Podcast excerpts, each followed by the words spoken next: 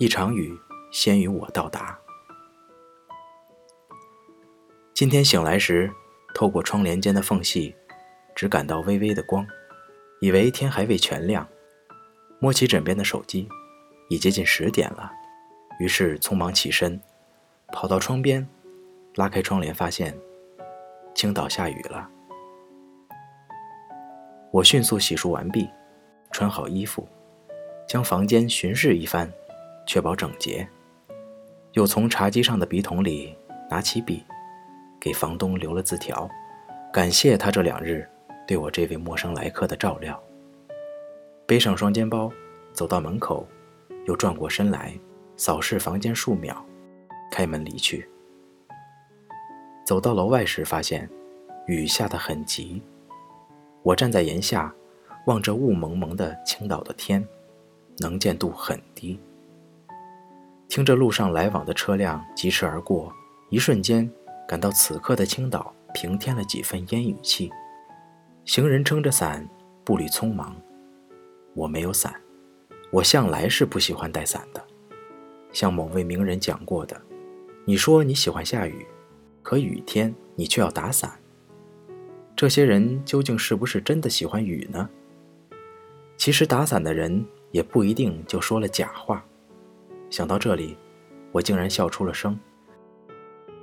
如此说来，我一定是十分喜欢下雨天了。如同现在，我不会认为是雨的缘故，对我的出行造成了不便，反倒感谢这雨，让我得以见到众游人不能轻易邂逅的景致。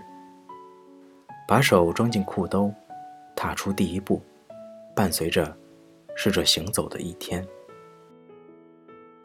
公交车上。在经历了几轮曲线运动后，到站下车，来到了八大关。正如其名，每一条街道均以中国古代长城的关隘命名，俗称八大关。相比于人类的健忘，这些雄关要塞像一位位孤独的老者，凝望着大漠长河，洗尽铅华，日益斑驳。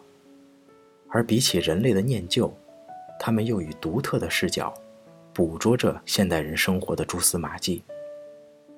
依然是在雨中漫步，进入景区还没来得及沉浸其中，就感到内急。跟随指示牌，不久就找到了卫生间。大概是为了与周边的建筑风格保持一致，公共卫生间的外观也颇具艺术感。工作人员很是周到。在卫生间的门前铺了草席，在雨天，这样的做法可以更大限度地防止摔倒。解后，沿路继续行进，一路走，一路看，走走看看，看看停停。再奇美的事物，看多了也不觉得稀奇了。在过了不知多长时间后。我对周边大异奇趣的建筑展览的兴趣归于平庸。我意识到，是时候离开了。我想，我是要在这兴致尚存、尚没有消耗殆尽前停止，因为我的眼睛已经搜集了足够多的素材，将这一切压缩、整合，在脑中储存起来。再看，将要厌烦了。酒虽香，闻多了也是会醉人的。爱喝咖啡的人，也要提醒自己，一天喝一杯即可。喝茶不懂克制，也令人飘飘然，好似通仙灵。古人就深谙其道，七碗吃不得也。老祖宗讲，过犹不及。凡事都要遵循这样一个道理，不急是不急。过了火仍是不急，甚至还不如不急。返回途中，脚步明显急促了。走着走着，一段草席再次映入我的眼帘，似曾相识。向左望去，果然是刚刚进去过的卫生间。心想，这也是一种缘分了。于是，再续前缘。临走。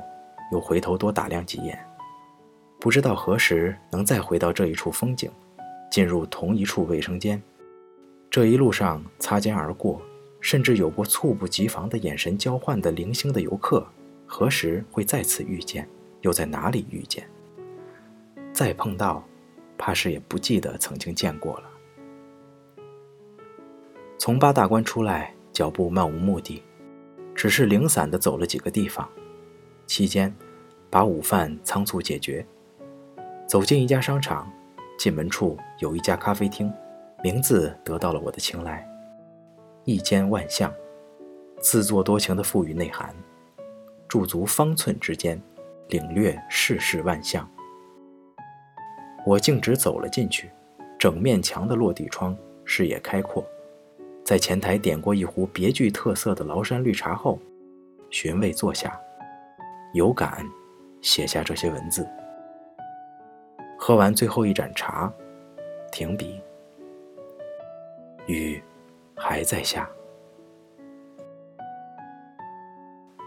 二零一九年十二月二十五日，于青岛。